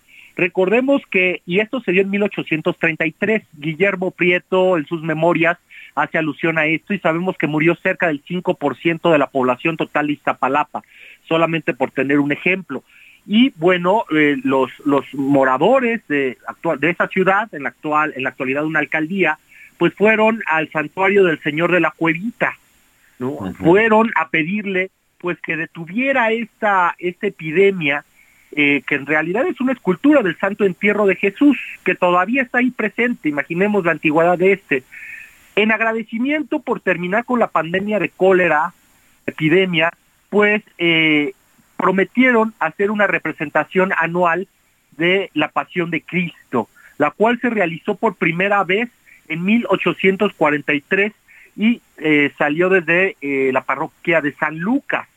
No sería hasta muchos años después que se decidió que no, no se haría con figuras de bulto, o sea, con esculturas de madera, ya fueran estofadas o ya fueran de, pasta de caña, eh, sino que fueran representadas con personas, personas oriundas de lo que era el pueblo de Iztapalapa, usarían la vestimenta de eh, la Virgen María, de Jesús, de Nazaret, de eh, María Magdalena, así como de los centuriones romanos, Poncio Pilatos, Caifás, así como también de los nazarenos, eh, y, por ejemplo los miembros del Sanedrín.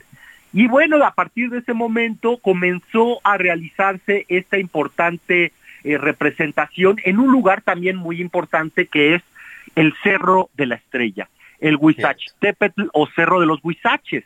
¿Y por qué? Bueno, y también por qué razón en este lugar, no más allá del tema del cólera. Pues recordemos que el Cerro de la, Cerro de la Estrella o Cerro de los Huizaches fue un importante centro religioso de los antiguos nahuas, incluidos los mexicas, porque en este lugar, en la cima, donde todavía hay un sitio arqueológico que se puede visitar, es donde se realizaba la ceremonia del fuego nuevo, lo que sería un siglo nahua, porque se realizaba cada 52 años, en el cual esta ceremonia, los sacerdotes de, diferentes eh, ciudades de lo que era la cuenca se vestían como los dioses prehispánicos y ahí se hacía también una escenificación en la cima del cerro donde a un cautivo se le sacrificaba y de su pecho se prendía el nuevo fuego que iba a ser distribuido por todas las poblaciones del Valle de México. Previamente, todos los moradores de esta región habían apagado todos los fuegos de, la, de, este lugar. Entonces, de esta forma iniciaba un nuevo ciclo, eh, de esta forma había una renovación entre los antiguos nahuas.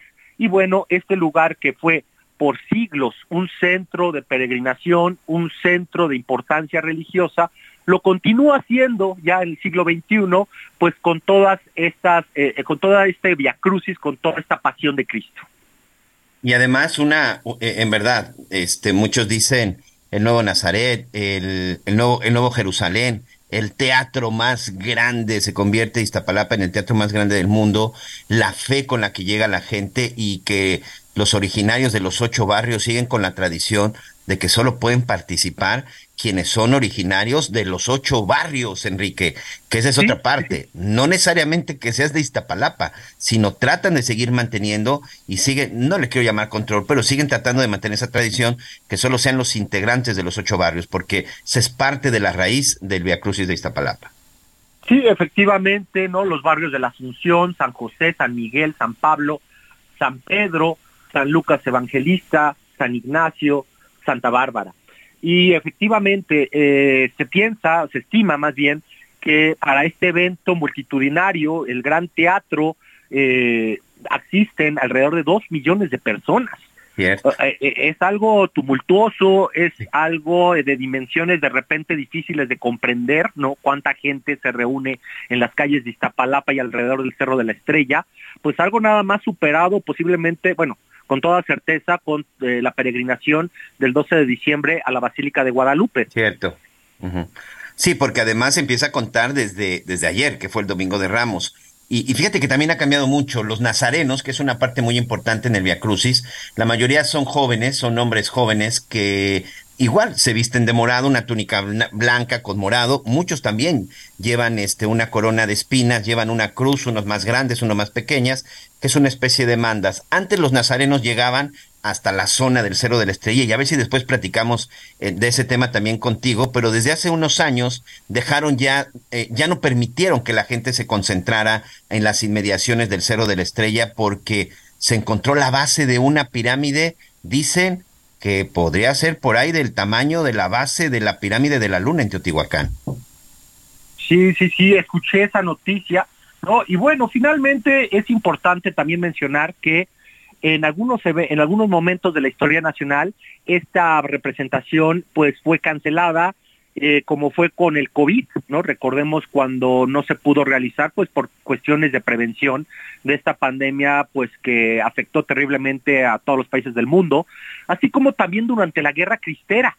Durante la Guerra Cristera, bajo el gobierno de Plutarco Elías Calles, pues por obvias razones en el cual el gobierno de cierta forma estaba tratando de menguar, tratando de subyugar a la Iglesia Católica, tampoco se permitió que se realizara esta representación, pues que como ya lo comentamos, es, desde 1843 ya estaba presente.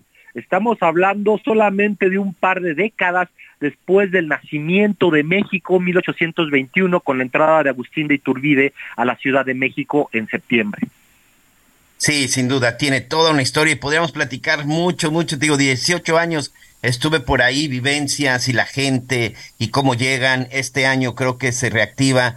El año de la pandemia se llevó a cabo sin público. Por supuesto que como todos los eventos era diferente. Hoy se regresa prácticamente al 100% y ya estaremos platicando. Enrique, muchas gracias. Muchas gracias por tu tiempo. Un gusto, Miguel. Un saludo y bueno, excelente Semana Santa. Excelente Semana Santa y por supuesto, si nos lo permite, estaremos platicando contigo con todas estas cosas que son muy interesantes y sobre todo, amigos, insisto, para saber el significado de la Semana Mayor. Muchas gracias.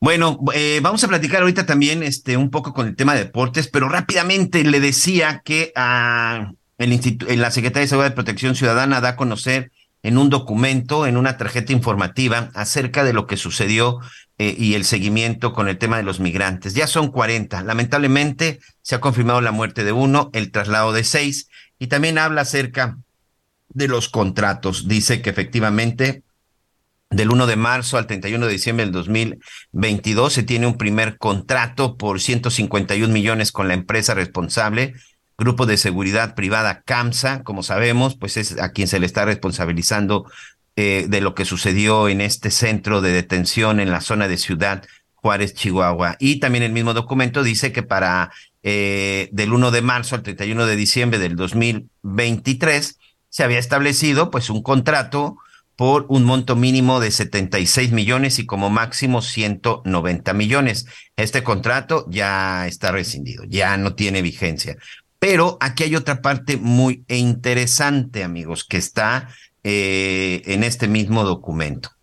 Resulta que creo que esta también se debe de investigar. No entiendo por qué al final sí se dieron estos contratos si al final esta empresa no cumplió con lo establecido. Por ejemplo, se dice que el contrato con esta empresa fue porque iba a proporcionar lo que ya en su momento dijo la, la, secretaria Rosa Isela, porque supuestamente les iban a proporcionar 503 elementos, 503 guardias de seguridad. Por eso son estos contratos. ¿Qué pasó en el 2022? Porque en el 2022 sí se pagaron más de 150 millones de pesos, pero resulta que no estaban registrados estos, esta cantidad de, de, de, trabajadores. Le platico rápidamente.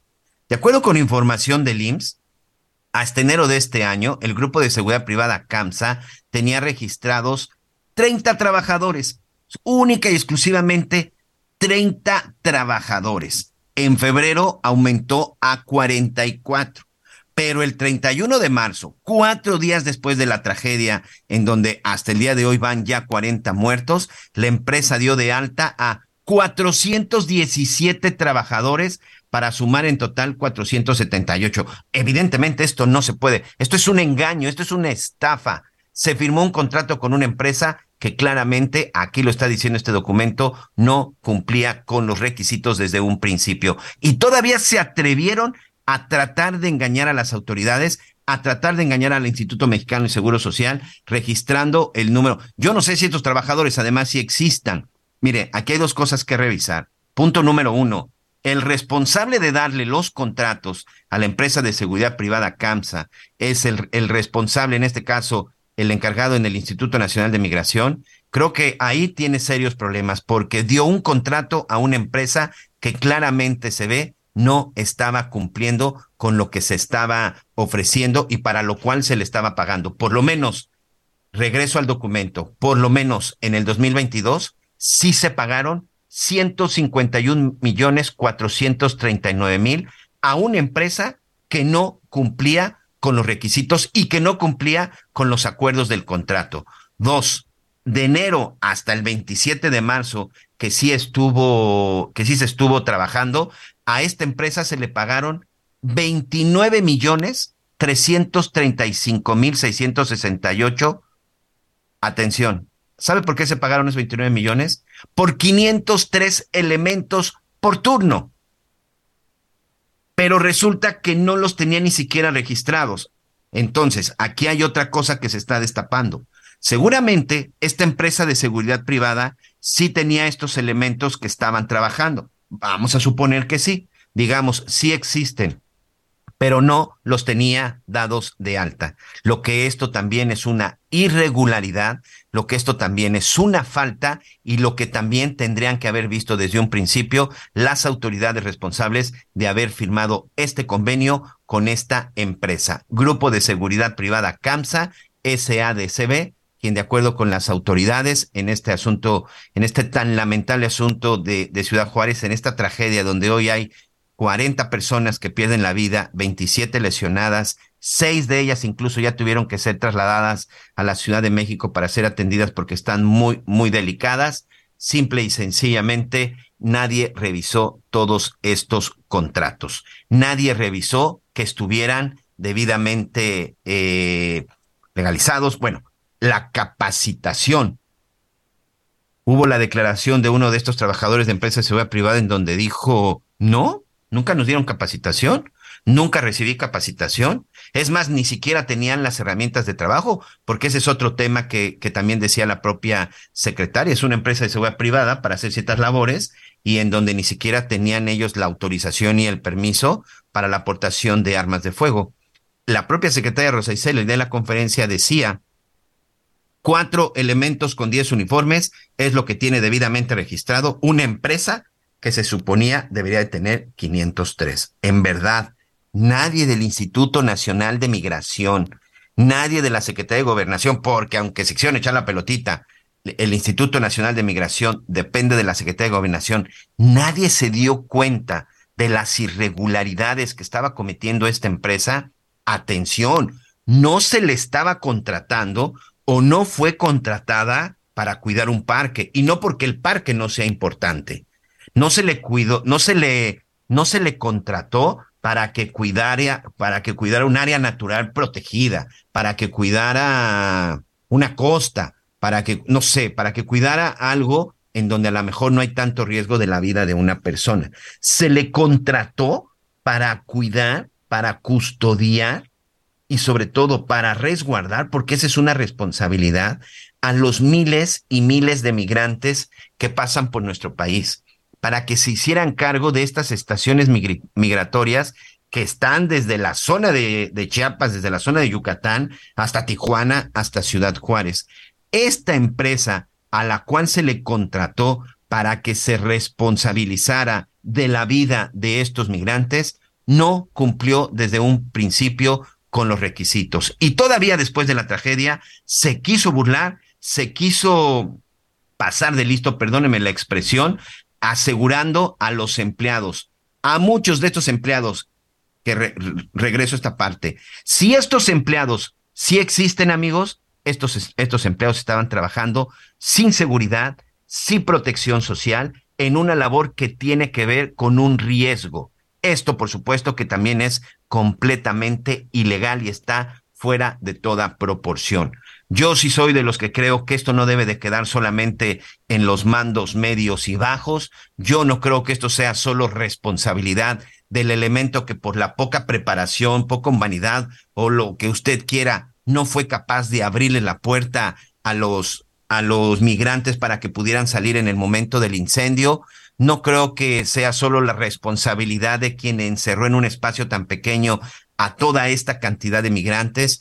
Ellos recibieron una orden, ellos recibieron instrucciones, ellos recibieron y por supuesto le estuvieron acatando si este es el caso. Pero aquí lo más grave es que de todas formas pusieron la vida y la seguridad de esos migrantes en manos de gente que no estaba preparada, que no estaba capacitada y que sinceramente no sabemos ni siquiera cuál era el perfil, el perfil real.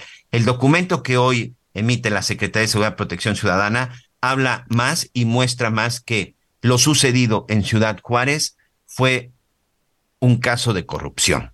Sí, y me atrevo a decir que sí fue un caso de corrupción porque el responsable, y en este caso la empresa responsable, no tenía que estar ahí porque no tenía la capacidad.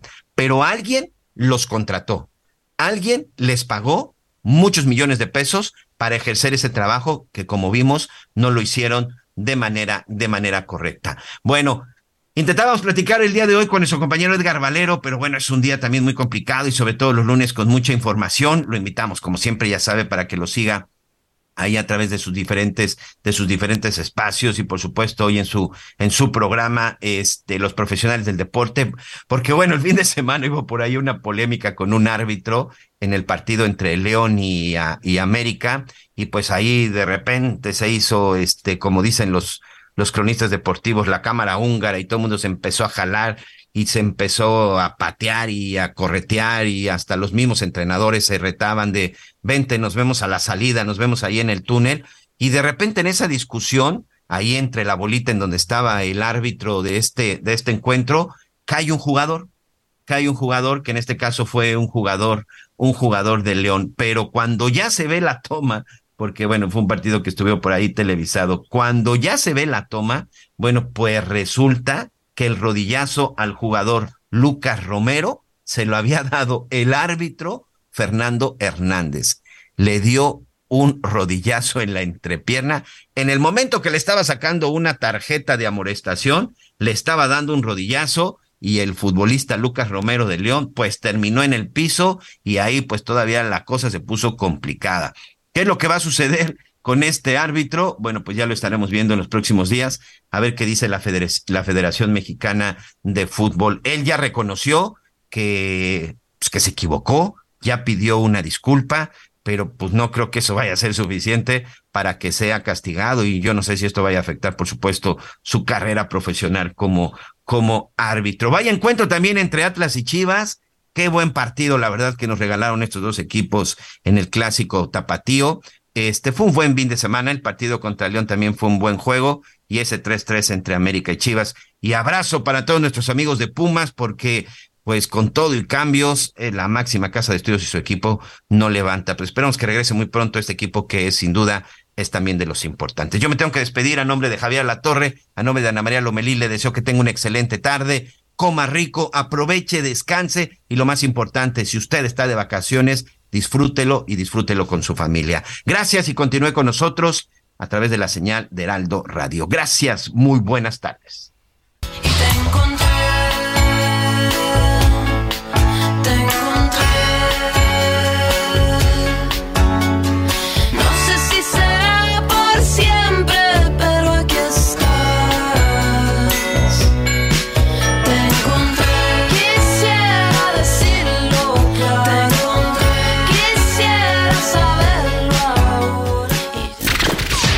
Por acompañarnos en Las Noticias con Javier La Torre. Ahora sí ya estás muy bien informado.